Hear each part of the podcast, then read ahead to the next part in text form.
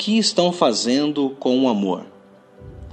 Amor é, sem dúvida alguma, o maior tema das canções e músicas de toda a história, seja em qualquer língua, em qualquer cultura, em qualquer nação, em qualquer época, o amor sempre foi o maior tema de músicas, de canções. Quando um poeta precisa de inspiração para escrever as suas rimas, ele encontra no amor. Quando um autor, um compositor precisa de uma razão, de uma resposta para escrever a sua história, para compor uma peça, para relatar algo que seja grandioso no ser humano, essa resposta sem dúvida é o amor.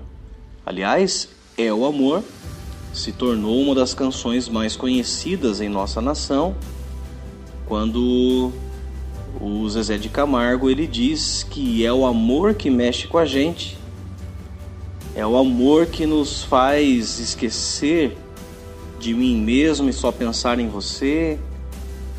O, o outro autor ele dizia uma uma frase que se tornou uma perigosa verdade para as nossas últimas gerações, quando ele diz que seja eterno enquanto dure esse amor. O que fizeram com o amor? Interessante porque o tipo de amor que vemos nos dias de hoje é um amor tão estranho, é um amor tão nebuloso, cheio de nuvens, de marcas, porque usa-se da necessidade humana que temos de amor para podermos ser comprados, usa-se do amor, dessa necessidade básica de todos nós para nos tratar de maneira chantagiosa. O amor vira uma moeda de troca, baseada na maioria das vezes no mérito. Quando eu te amo, se você merecer, eu vou te amar desde que você retribua, desde que você mereça esse amor. E é um amor, na verdade, egoísta. É um amor que só pensa em si.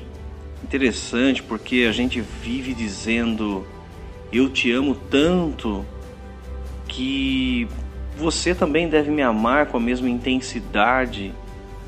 E a gente passa a viver com cobranças impossíveis de serem supridas e nós usamos como maior argumento dessas cobranças impossíveis o amor que temos pelas pessoas.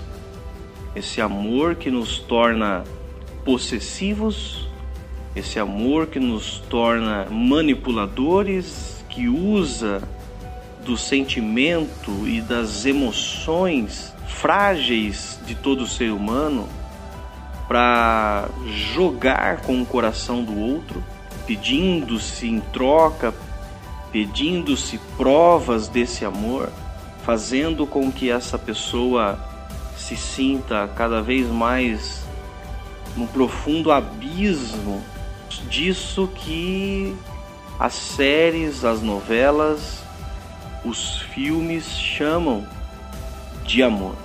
Mas que amor é esse? O que estão fazendo? Com o amor. Esse amor onde eu só te amo se você também me amar na mesma intensidade, eu só te amo se você merecer, eu só te amo enquanto você tem algo para me dar, é, algo que me compense sobre o tanto que eu te amo. Esse amor é um amor nojento, é um amor maligno, perigoso um amor onde para muitos eu pago para demonstrar esse amor. Aliás, eu pago para ter o seu amor, para ter a sua atenção, para ter o seu carinho, esquecendo-se de uma das máximas quando se trata de amor, é que não há substituto para o amor. Presentes é legal, é uma demonstração de algo, de um carinho, mas ele não substitui o amor. Permissividade, não, eu te dou liberdade, eu permito isso porque eu quero demonstrar para você o quanto eu te amo. Cartão de crédito, acho que ajuda, mas não substitui o amor de verdade, o tempo, o estar junto, o abraçar, o contato de, de olhos um do outro quando você se sente verdadeiramente amado. E aqui que mora um grande problema, porque o amor se tornou sinal de uma luta eterna entre pessoas e coisas, entre o ser e o ter, entre a essência e a aparência, entre o que eu sou e o que os outros pensam que eu sou. O amor se tornou um jogo, uma grande aposta na nossa vida. E se tem uma coisa que esse mundo mais precisa nos dias de hoje, é exatamente de um pouco mais de amor de verdade, do amor verdadeiro. Nós precisamos urgentemente lidar com esse amor nojento, ruim, esse amor que nos faz mal, esse amor que, que nos machuca, que nos fere, nós precisamos urgentemente aprender ou reaprender o que é amar de verdade. E o apóstolo Paulo, na sua carta aos Coríntios, ele fez a maior declaração da história sobre o amor cantado por muitos, conhecido por letras de canções, de poesias, mas que na verdade é o apóstolo Paulo tentando mostrar um caminho mais excelente. Em 1 Coríntios capítulo 13, nos primeiros versículos, ele diz: Ainda que eu fale a língua dos anjos e dos homens, se não tiver amor, serei como um sino que ressoa ou como um prato que retine. Ainda que eu tenha o dom de profecia e saiba todos os mistérios e todo o conhecimento, tenho uma fé capaz de mover montanhas, se não tiver amor, nada serei. Ainda que eu dê aos pobres tudo o que eu possuo e entregue o meu corpo para ser queimado, se não tiver amor, nada disso me valerá. Esse amor, esse amor que Paulo nos fala, que a Bíblia nos fala, esse é o tipo de amor que nesse primeiro momento aqui, que fala que ainda que eu faça tudo isso, se eu não tiver amor, de nada valerá, me ensina que a motivação de todo o bem que eu vá fazer, de tudo que eu vá realizar na minha vida, precisa ser o amor, esse amor verdadeiro. Esse amor que vem de Deus. O amor que costumamos dar o nome do tipo de amor do grego, não vamos entrar nessa tipologia de amor, mas o amor ágape, o amor que vem de Deus, o amor verdadeiro, puro. A motivação, ou seja, o motivo que me faz fazer, que me faz realizar algo. E aqui Paulo está inclusive dando exemplos extremos, que eu fale a língua de anjos de homens, que eu tenha dons maravilhosos, que eu dê o meu o meu corpo para ser entregue, tudo isso, tudo que eu vá fazer na vida precisa ser motivado por esse amor.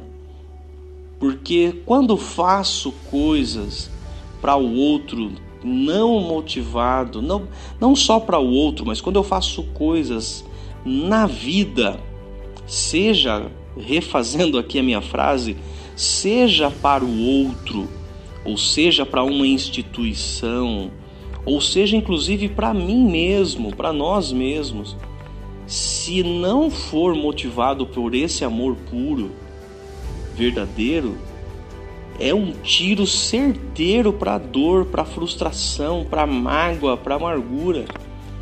Porque esse tipo de amor que eu comecei dizendo, que é esse amor perigoso, nojento, É um amor que eu estou sempre esperando um retorno. É um amor que eu faço, mas já anotando aqui do lado o, o crédito que essa pessoa, que eu estou dando para essa pessoa, para essa situação, inclusive para mim mesmo. E eu começo a subir o meu nível de expectativa porque eu quero receber de volta. E invariavelmente, quando damos algo, inclusive até com um pouco de inocência, com um pouco de pureza, nós não receberemos de volta da maneira que achávamos que deveríamos receber. Porque não é essa recompensa do amor puro, do amor verdadeiro, não é eu dou e você me dá, não é eu faço e você me faz também, não é eu contribuo e você me paga, não é esse tipo de recompensa que o amor verdadeiro é, nos traz. O amor puro e verdadeiro ele traz recompensas muito maiores, inexplicavelmente maiores. São recompensas de, de, de paz no coração, na mente, são recompensas de uma sensação gigantesca dentro do coração de ter feito, de ter dado, de ter se entregue naquilo, naquela causa. E Paulo vai dizer algumas qualidades desse amor na sequência. Ele diz que esse amor aqui, o verdadeiro, ele é paciente, ele é bondoso, não inveja, não se vangloria, ou seja, não quer a sua própria glória não se orgulha, não maltrata, não procura os seus interesses ou não é egoísta, não se ira facilmente, não guarda rancor. O amor não se alegra com a injustiça, mas se alegra com a verdade. Essas são as qualidades de um amor que esse amor daí de fora, esse amor que estão deturpando, que estão destruindo, não tem. Esse amor aí fora, ele não é paciente, muito pelo contrário, ele é de pavio curto. Esse amor que se vê nas novelas não é um amor bondoso, é um amor malicioso, perigoso, não é um amor é, que é altruísta, muito pelo contrário, ele é egoísta. Não é um amor que se alegra com a verdade, mas muitas vezes se omite a verdade até em nome desse amor ruim que se diz. Esse amor verdadeiro, Paulo começa a dizer esses limites desse amor. Ele diz: olha, é, tudo sofre, tudo crê, tudo espera, tudo suporta.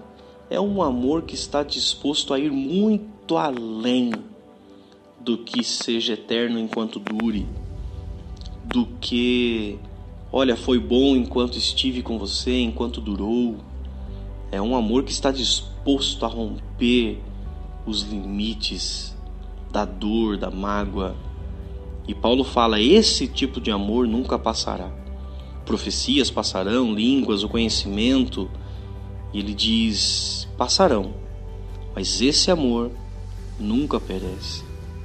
Portanto, que nós venhamos a refletir. Essa é uma reflexão simples, rasa, porque falar de amor é tão profundo mas nós precisamos urgentemente reavaliar que tipo de amor temos tido em nossa vida.